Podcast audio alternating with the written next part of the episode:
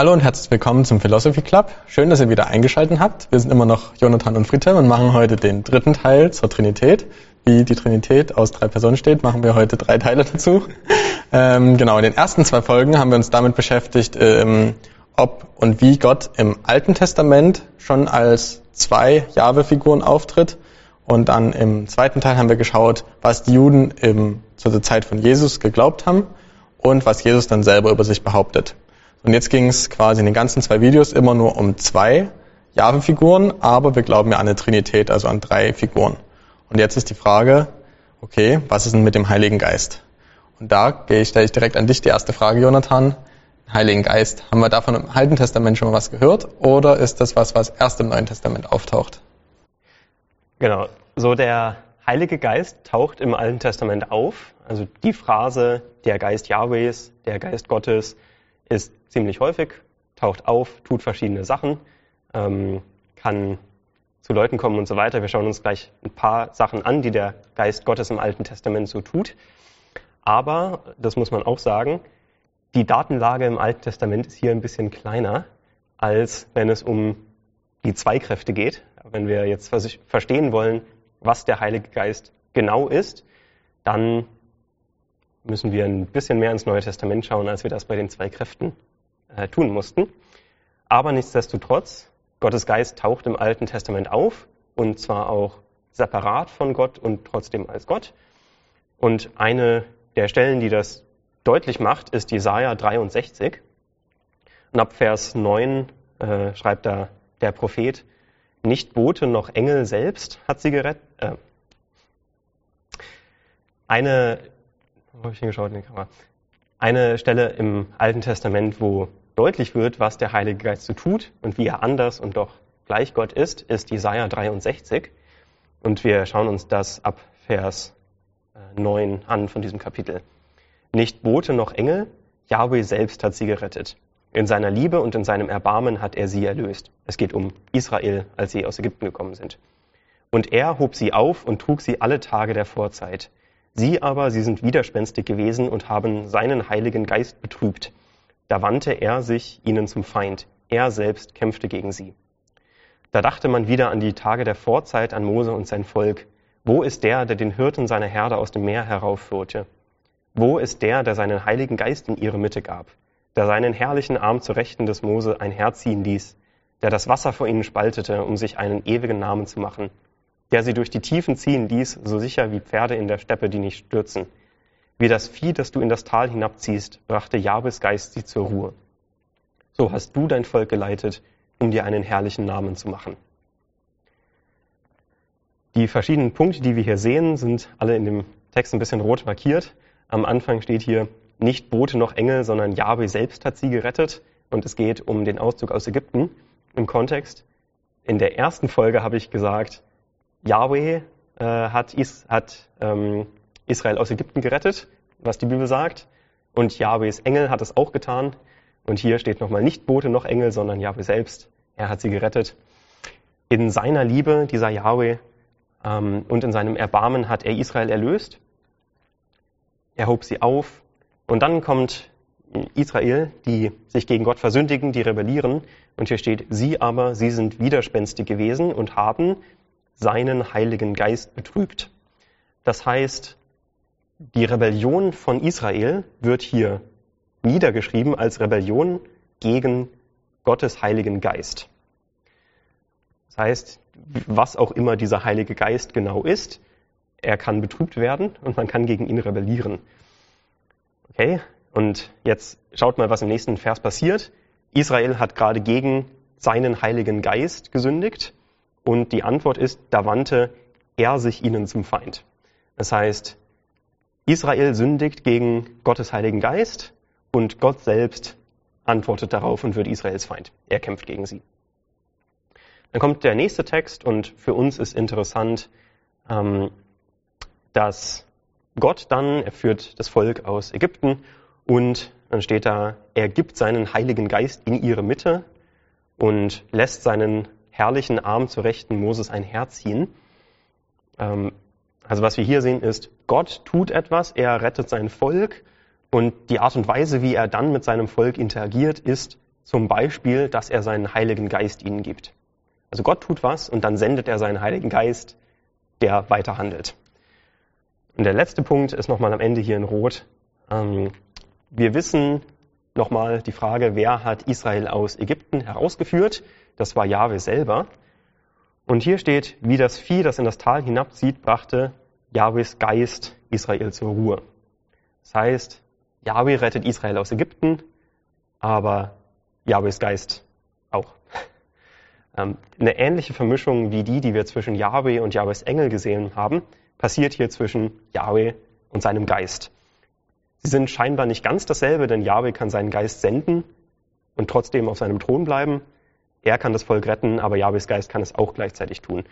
Wir sehen wieder Vermischung, aber nicht ganz Gleichheit. Was tut jetzt dieser Heilige Geist? Der Heilige Geist im Alten Testament macht ziemlich viel, aber das häufigste, was er tut, das häufigste, wo die Phrase auftaucht, ist, dass äh, so etwas steht wie in Richter 3, Vers 10, Jahwes Geist kam über ihn und hat ihn dazu bewegt, irgendwas zu tun. Das ist ganz häufig so, dass Jahwes Geist auf eine bestimmte Person fällt und die Person dazu bringt, eine bestimmte Handlung auszuführen. Gericht zu sprechen, zu prophezeien, zu kämpfen, alle möglichen Dinge. Aber wir sollten nicht jetzt unsere neutestamentliche Theologie in das Alte Testament teleportieren. Ja, wenn wir sehen, dass wir den Heiligen Geist alle haben, das war im Alten Testament nicht so. Nicht jeder, selbst nicht jeder gläubige Israelit hatte Gottes Geist, sondern Jahwes Geist kommt über einzelne Personen, wenn Gott etwas Bestimmtes tun möchte. Das ist, wie Gottes Geist eher aktiv wirkt im Alten Testament. Stattdessen sehen wir Gottes Geist dauerhaft an einem Ort, nämlich in dem Tempel. Ja, wir sehen ganz häufig, dass Gott den Tempel ausfüllt. In der ersten Folge haben wir gesehen, Deuteronomium 12, Vers 5 zum Beispiel, dass Yahwehs Name im Tempel wohnt. An anderen Stellen ist Gottes Herrlichkeit im Tempel. Ähm, also ganz viele verschiedene Wörter dafür, dass Gott im Tempel wohnt. Und jetzt ist interessant, wie das Neue Testament dieses Gott wohnt im Tempel-Motiv verwendet, um über uns und für uns wichtig über den Heiligen Geist zu reden. Ganz berühmte Stelle dafür ist 1. Korinther 6, Vers 19. Ähm, hier redet Paulus eigentlich über ein anderes Thema, aber als Argument für seine Sicht sagt er, oder wisst ihr nicht, dass euer Leib ein Tempel des Heiligen Geistes in euch ist, den ihr von Gott habt? Wenn wir an das Bild im Alten Testament denken, dann haben wir den Tempel und Gott, seine Gegenwart, sein Name, seine Herrlichkeit, sein Geist, die wohnen im Tempel. Und was Paulus sagt ist, jetzt durch Christus ist es anders. Ihr seid der Tempel. Ihr als Gläubige, ihr als Gemeinde und ihr auch ihr als Einzelner, das ist hier eigentlich sein Punkt, euer Leib, euer physischer Körper ist der Tempel des Heiligen Geistes. Das heißt, der Heilige Geist hier in Paulus Denken übernimmt die Funktionen, die im Alten Testament Jahwes Name, Jahwes Herrlichkeit, Jahwes Geist und noch eine ganze Reihe anderer Namen bekommen. Das ist eine der Arten und Weisen, wie der Heilige Geist im Neuen Testament auftaucht. Aber wenn wir das Ganze systematisieren wollen, dann brauchen wir noch ein paar andere Stellen, die wir im Neuen Testament finden. Und dazu erzählt euch jetzt Frido mehr. Genau, und zwar die Frage ist ja unter anderem auch, ist jetzt der Heilige Geist, der dort erwähnt wird, wirklich eine Person oder ist es einfach nur ein Ausdruck für die Kraft Gottes oder irgendwie den Willen Gottes oder so? Und es gibt verschiedene Indizien oder Stellen, die zeigen, dass der Heilige Geist wie genauso gleichwertig wie Gott der Vater und Jesus als der Sohn betrachtet werden, also auch als eine Person. Zum Beispiel sehen wir das in dem Auftrag, in dem Missionsauftrag, den Jesus den Jüngern gibt, wo es dann am Ende heißt, tauft sie auf den Namen des Vaters, des Sohnes und des Heiligen Geistes. Und wenn wir uns jetzt vorstellen, dass der Heilige Geist keine Person wäre, sondern nur eine Kraft, dann würde dieses, dieses Trio nicht so viel Sinn ergeben, weil dann wäre es so, tauft sie auf den Namen des Vaters, auf den Namen des Sohnes und auf den Namen der Kraft Gottes, die quasi in euch wohnt oder so. Und da sehen wir zum Beispiel, dass der Heilige Geist hier wie selbstverständlich von Jesus genauso gleichwertig wie er selber und wie der Vater behandelt wird. Das heißt, der Heilige Geist wird als Person der Dreieinigkeit betrachtet, der genauso als Gott behandelt wird und der genauso aber auch als eigenständige Person genannt wird. Und es gibt noch eine ganze Menge mehr trinitarische Formeln, in denen der Heilige Geist wie selbstverständlich mit Gott und Jesus in einem Atemzug genannt wird. Also 1. Korinther 12, Vers 4 bis 6, 2. Korinther 13, Vers 14, Epheser 4, Vers 4 bis 6, 1. Petrus 1, Vers 2 und Judas 20 und 21. Wo wir immer wieder diese, diese, diese, dieselbe Muster haben. Gott, der Vater macht was, der Sohn macht was, der Heilige Geist macht was. Und es ist ziemlich klar, dass es offensichtlich ähm, ja drei Personen sind, die unterschiedliche Dinge tun, aber trotzdem alle drei Gott sind.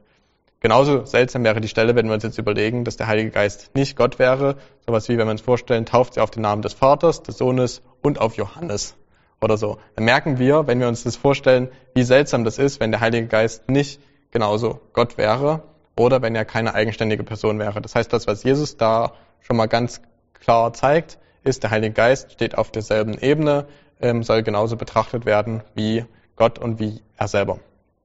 Oder eine andere Stelle sehen wir zum Beispiel in Apostelgeschichte 5, Vers 3 bis 4, wo Petrus zu Hananias spricht. Also Hananias hat, hat ein bisschen Mist gemacht, er hat ähm, Geld zurückgehalten und ähm, was er versprochen hatte, dass er der Gemeinde oder dem Heiligen Geist geben will. Und Petrus spricht zu ihm, Hananias, warum hat der Satan dein Herz erfüllt, dass du den Heiligen Geist belogen hast? Dann wird erklärt, was er alles gemacht hat, ähm, wie er ihn exakt belogen hat. Und dann schließt Petrus ab mit, nicht Menschen hast du belogen, sondern Gott. Dadurch, dass auch dieses Belügen zweimal so explizit innerhalb von zwei Versen direkt ineinander kommt, sieht man, okay, er bezieht sich auf exakt dieselbe Person, nämlich auf, einmal auf den Heiligen Geist und einmal auf Gott. Also ist der Heilige Geist wirklich als Gott gleichzeitig zu betrachten. Das heißt, ähm, das sind quasi, der Heilige Geist wird als Gott betrachtet. Und genauso sagt aber Jesus, als er in den Himmel auffährt, sagt er, es ist gut für euch, dass ich zu Gott dem Vater gehe, weil ich euch dann den Heiligen Geist senden werde. Also eine der Stellen, wo die Trinität quasi im Ganzen erwähnt wird. Jesus sagt, ich gehe zu Gott dem Vater und ich sende euch übrigens den Heiligen Geist, was halt offens ziemlich offensichtlich ist, dass das drei Personen sind, die dann kurz alle drei gleichzeitig sind und dann wird eine wieder auf die Erde geschickt. Oder eine andere Stelle, wo wir alle drei Personen der Dreieinigkeit gleichzeitig sehen und sie alle drei unterschiedliche Aufgaben haben, ist in Matthäus 3, Vers 16, ähm, wo Jesus getauft wird. Und als er getauft war, stieg er sogleich aus dem Wasser herauf. Und siehe, der Himmel wurde geöffnet und er sah den Geist Gottes wie eine Taube herabfahren und auf sich kommen. Und siehe, eine Stimme kommt aus dem Himmel und spricht, dies ist mein geliebter Sohn, an dem ich Wohlgefallen gefunden habe. Man sieht also, Jesus steht im Wasser, der Heilige Geist kommt in der Gestalt von einer Taube, fliegt er quasi auf die Erde und gleichzeitig kommt eine Stimme aus dem Himmel wo Gott sagt, das ist mein geliebter Sohn. Das heißt, wir haben dort alle drei Personen der Dreieinigkeit, die alle gleichzeitig in derselben Szene sind, unterschiedliche Dinge tun und gleichzeitig aber trotzdem mit den anderen Stellen zusammen alle Gott sind. Das heißt, wir haben an dieser Stelle quasi diesen zweiten Aspekt, den, ähm, den ich ganz am Anfang schon mal angesprochen hatte, dass Gott wirklich drei Personen ist und nicht einfach nur drei Arten und Weisen, wie er sich offenbart hat, wie man das vielleicht aus dem Alten Testament manchmal denken konnte, okay, es ist einfach nur eine Gottperson, die sich auf unterschiedliche Art und Weise offenbart. Sieht man hier spätestens im Neuen Testament, wobei es auch im Alten Testament ein paar Stellen gibt, wo die verschiedenen Jahwe-Figuren gleichzeitig auftreten. Aber hier im Neuen Testament ist es ganz eindeutig, dass diese drei Jahwe-Figuren gleichzeitig auftreten, unterschiedliche Dinge tun und miteinander interagieren. Das heißt, Gott ist nicht zuerst als Vater oder als der allmächtige Gott aufgetreten, dann später als Jesus aufgetreten und jetzt tritt er als Heiliger Geist auf, sondern es sind wirklich drei Personen der Dreieinigkeit, die quasi alle miteinander interagieren können und die ähm, auch zu uns gekommen, also die auch ähm, aber alle unabhängig voneinander sind und aber gleichzeitig alle Gott sind. Genau. Und dass, dass das so, manchmal denken wir ja, okay, so die ganze Lehre von der Trinität, warum ist das überhaupt relevant? Und ich will nochmal die drei wichtigen Punkte nochmal sagen und dann auch mal erklären, warum die alle drei für uns so wichtig sind. Der erste Punkt, den wir auch ganz am Anfang gesagt haben, Gott ist drei Personen. Ähm, das heißt, Vater, Sohn und Heiliger Geist sind drei unterschiedliche Figuren, die miteinander interagieren können. Der zweite Punkt war, jede Person der Gottheit ist vollkommen Gott. Also nicht, ähm, also Jesus ist 100% Gott, der Heilige Geist ist 100% Gott und ähm, Gott selber, also Gott der Vater ist 100% Gott. Sie sind wesensgleich und tatsächlich auch keiner von den drei ist dem anderen von dem Wert oder dem Wesen einander untergeordnet. Also wir sehen zwar ganz viele Stellen, wo Jesus sagt, er ordnet sich dem Vater unter und auch der Heilige Geist ordnet sich den, dem Vater oder Jesus unter, aber das ist immer in einer bestimmten Rolle. Das heißt, sie sind sich nicht vom Wesen auf unterschiedlichen Level, sondern sie sind alle 100% Gott und deswegen auf demselben Level, aber nehmen unterschiedliche Rollen an und in dieser Rollen können sie sich untereinander unterordnen. Und das dritte ist, es gibt nur einen Gott und es gibt nicht drei Götter. Ähm, genau. Und wollt ihr noch was dazu sagen erstmal? Nee. Ähm, und warum das für uns so wichtig ist, erstmal der erste Punkt, dass Gott drei Personen ist, die miteinander agieren können, ist für uns total wichtig für die Lehre dafür, dass Gott sich selbst genügt. Also wenn Gott nicht in der Lage gewesen wäre, mit äh, als drei Personen der Dreieinigkeit miteinander zu interagieren, wäre, dass in dem Moment, wo er die Erde erschaffen hat, hätte er etwas erschaffen, was die Möglichkeiten, die er hat, erhöht quasi in dem Sinne, dass er plötzlich anfangen kann, mit Personen, also mit Menschen zum Beispiel, zu kommunizieren. Das heißt, Gott wäre ohne die Erde nicht selbst genügsam gewesen, dass er quasi alle Dinge, die er schon immer tun konnte, immer tun kann. Das heißt, es ist wirklich super notwendig für unseren Glauben, dass Gott als drei Personen existiert, die miteinander interagieren können, weil Beziehung, weil Liebe und so weiter nur funktioniert, wenn es verschiedene Personen quasi gibt, die miteinander interagieren können. Liebe funktioniert nicht, wenn es nur eine Person in sich gibt und sie mit niemandem interagieren kann. Das heißt, das ist zum Beispiel einer der Aspekte, warum es für unseren Glauben total existenziell ist, dass Gott nicht nur eine Person ist, sondern mehrere Personen. Und das ist zum Beispiel auch ein Beispiel dafür, warum Gott am Anfang sagt, lasst uns Menschen erschaffen in unserem Bild, weil der Mensch genauso miteinander interagieren kann und das quasi widerspiegelt, wie Gott mit sich selbst interagiert, natürlich nur als in, in einer anderen Art und Weise, nicht auf demselben Level, wie Gott mit sich selbst interagiert, aber es ist quasi ein Bild dafür. Dann der zweite Punkt, dass jede der Personen vollkommen Gott ist, ist total relevant, weil wenn Jesus nicht 100% Gott wäre, erstens hätte er uns nicht zu 100% erkaufen können. Also Jesu Tod am Opfer wäre nicht ausreichend gewesen, wenn Jesus zum Beispiel ein Mensch gewesen wäre, der irgendwann von Gott adoptiert wurde und zum Gott erklärt wurde. Das würde nicht funktionieren. Jesus musste vollkommen Gott sein, um wirklich das vollkommene Opfer zu sein, damit wir uns wirklich vollkommen sicher sein können, dass wir errettet sind und es nicht irgendwann eine böse Überraschung gibt und der Glauben an Jesus plötzlich doch nicht ausreicht. Das heißt, das ist absolut notwendig und zentral für unseren Glauben. Und gleichzeitig, dass es nur einen Gott gibt, ist das, was die Bibel uns an allen Stellen sagt. Es gibt immer, es gibt nur einen Gott. Es gibt nicht drei verschiedene Götter, die vielleicht konkurrieren um die Loyalität und wir müssen uns entscheiden. Und wenn wir jetzt einen Heiligen Geist anbeten oder, oder Jesus anbeten oder Gott anbeten, dann zählen diese unter sich so, okay, wer von denen jetzt kriegt mehr Nachfolger quasi, sondern es ist wirklich ein Gott. Und wenn wir Jesus anbeten, beten wir gleichzeitig auch Gott den Vater und den Heiligen Geist an. Ähm, es ist nicht so, dass sie um, ja, um Macht oder um Ehre oder um Anerkennung ähm, konkurrieren oder, sondern sie sind ein Gott, aber trotzdem ist eine Person. Und deswegen ist die ganze Lehre der Trinität, wenn sie so komplex ist, für unseren Glauben total wichtig und relevant, um wirklich einerseits das gut wiederzuspiegeln, was die Bibel oder was Jesus und Gott über sich selber sagt, wie er sich selbst offenbart, wer er ist. Und es hat auch ganz praktische Auswirkungen auf unseren Glauben. Ähm, genau. Deswegen, ja, diese Zusammenfassung zu dem Thema und was vielleicht auch zu, den, zu, den, zu der Frage, um auf die Frage nochmal zurückzukommen, ist, ja, manchmal wird das vermischt ähm, und manchmal ist es, scheint es so, dass im Alten Testament oder in der Bibel allgemein Eigenschaften Gottes einer Person im Besonderen zugeschrieben werden. Also ganz typisch ist ja dieses Bild, ja, Gott der Vater ist der strenge Richter, Jesus ist derjenige, der uns ein bisschen besser versteht und der ein bisschen gnädig ist und viel lieber mit uns umgeht und der Heilige Geist ist ja irgendwie noch ein bisschen anders und vielleicht noch ein bisschen mehr die Kraft und wirkt mehr mit uns oder so. Und es ist aber so, dass in der Bibel sowohl für Gott den Vater als auch für Jesus da ganz explizit ähm, dargestellt werden, dass sie zum Beispiel beide zornig sein können, dass sie aber auch beide gnädig sind. Das heißt, alle Eigenschaften, die wir über Gott lesen, finden wir über alle Personen der Gottheit. Also der Gott der Vater ist nicht von den Charaktereigenschaften anders als Jesus. Und er ist von den Charaktereigenschaften auch nicht anders als der Heilige Geist. Das heißt, die Vermischung, die manchmal stattfindet, dass Gott zum Beispiel unser Freund ist, ist auf jeden Fall durchaus korrekt. Weil Gott ist auch der Freund von uns Menschen und nicht nur Jesus.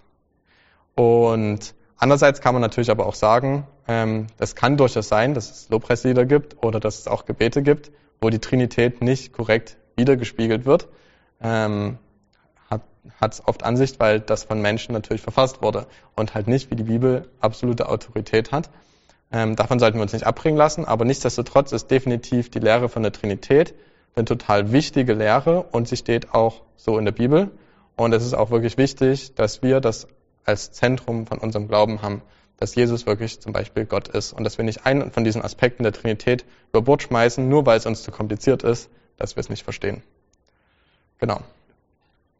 Ja, ich hoffe, wir konnten eure Frage so ein bisschen beantworten oder ja, mit diesem Themenkomplex ein bisschen Licht in das Dunkel der Trinität bringen, ein bisschen Klarheit schaffen, wo das alles ein bisschen kompliziert ist. Wenn ihr noch irgendwelche Fragen dazu habt, dann könnt ihr sie natürlich gerne stellen. Wir können versuchen, die dann noch besser zu beantworten oder besser zu erklären. Oder vielleicht will Dirk ja auch noch irgendwas dazu sagen. Werden wir dann sehen, ob es dann doch noch ein Teil 4 gibt. Ähm, aber auf jeden Fall schön, dass ihr dabei wart. Wir freuen uns, dass ihr euch ja die ganzen Folgen angeschaut habt und freuen uns aufs nächste Mal.